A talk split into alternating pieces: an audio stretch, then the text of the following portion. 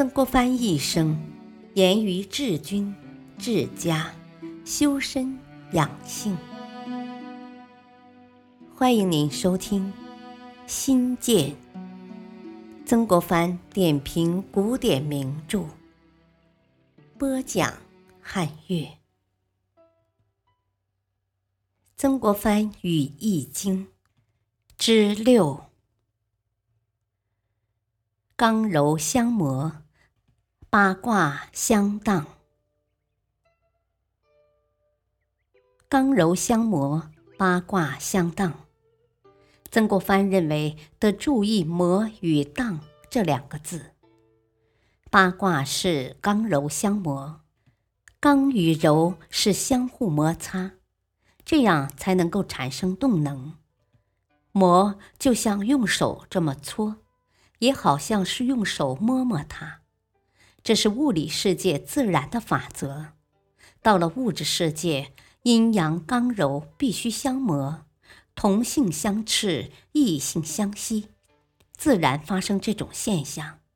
所以说刚柔相磨。卦呢是相当，荡来荡去，像小孩子们打秋千，那就是荡。小孩子们打秋千不叫做打秋千，规规矩矩的来说叫荡。是坐在秋千上甩得高高的，荡过来荡过去，是动态的。所以曾国藩认为八卦是互相在荡，互相在碰。因为宇宙物理、天地、太阳跟星球一样。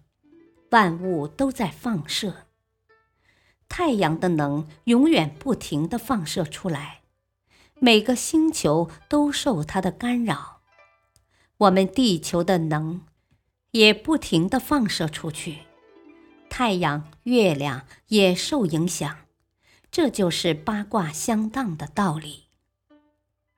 如何叫刚柔相磨、八卦相当呢？曾国藩认为。像坎跟离那么一甩，离卦原来在上面，像打秋千一样，甩到坎卦的下面，碰拢了叫水火既济。离卦代表火，水火就既济，或坎卦荡到离卦的下面，产生另外一个新的卦，火火就未济，这就是相当。如果离卦荡到艮卦的上面，就叫火山履卦；荡到艮卦的下面，便是山火跸卦。这样一卦一荡，就荡成了八个卦。一个卦荡成八个卦，八八就是六十四卦。曾国藩认为，孔子以上讲的这个法则，也就是宇宙的法则。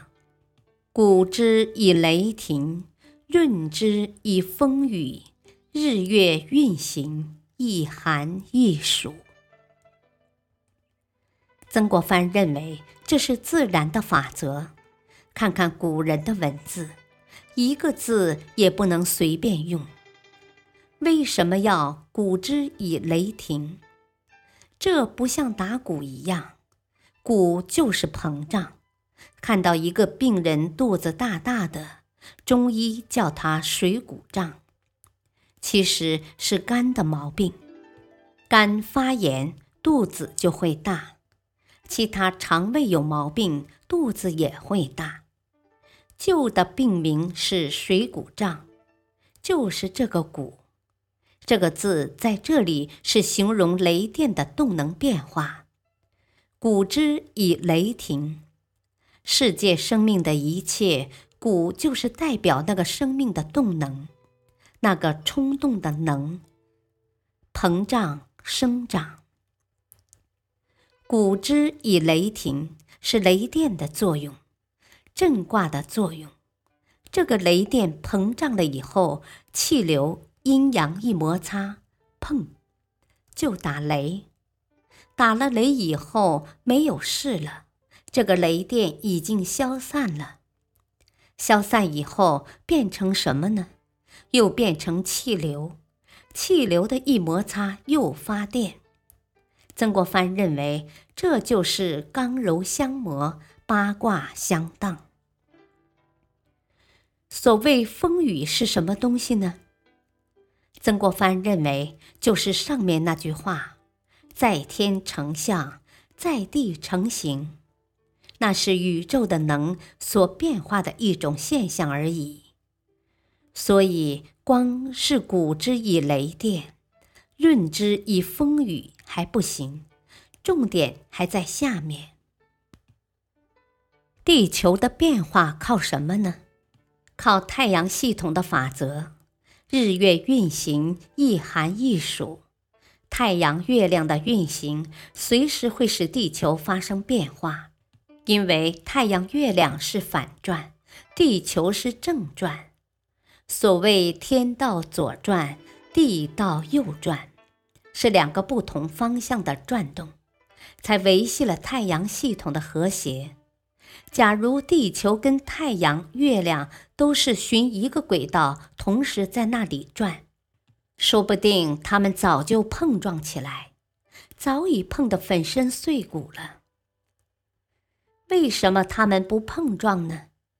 因为它们各有规则，一个正转，一个反转，永远在那里转，因为它是相反的转。太阳。月亮中间各有一种引力，影响到地球也是一反一正。地球上热天冷天是怎么来的呢？曾国藩认为，古人用很简单的文字表达方法，说明了天气的变化是由于日月运行，一寒一暑。曾国藩认为。